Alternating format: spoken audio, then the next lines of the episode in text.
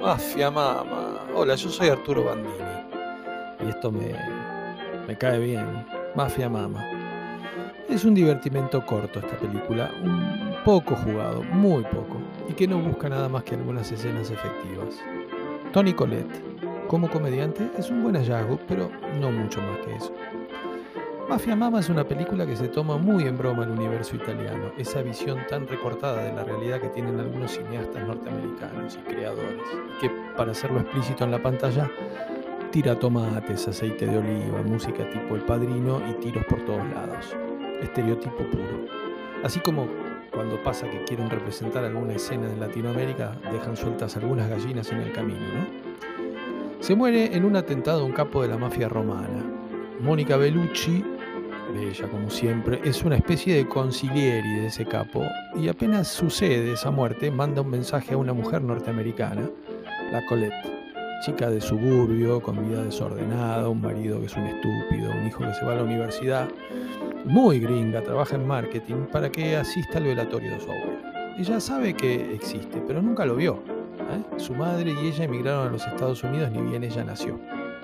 Así que bueno, dice, ¿Qué tal? Me voy a Italia unos días con todo pago. Se va a enterar una vez llegada a Fiumicino por qué pasó eso y qué es lo que le espera.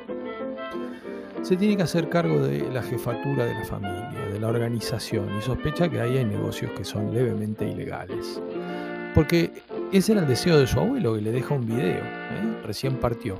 Y ya que es por línea sanguínea que ella debe hacerse cargo. Y por supuesto que habrá un primo salvaje al que la noticia no le cae nada bien, y una Belucci dispuesta a todo para convencerla que se quede y tome las riendas de la familia. Bueno, todo planteado, pero nada funciona.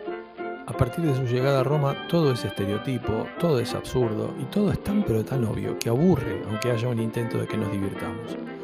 No hay líneas argumentales interesantes, aún en películas de esta de este tipo, con esta iniciativa, a veces algo funciona. Acá ni, ni hay fotografía, para disfrutar paisajes, no hay situaciones graciosas en serio. Además, en momentos en los que hay luchas o situaciones violentas se apela a una violencia explícita absolutamente innecesaria y muy gratuita, que desluce más que ayuda. Es como salida de otra película.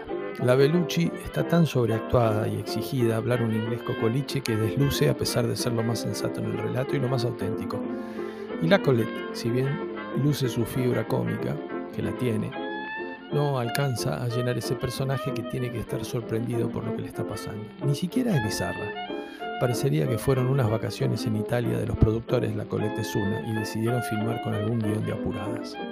¿Está claro lo que opina Bandini de esta película? Bueno, para Arturo Bandini, esta película, que de todas maneras probablemente le arranque alguna sonrisa, es una película de solo dos butacas.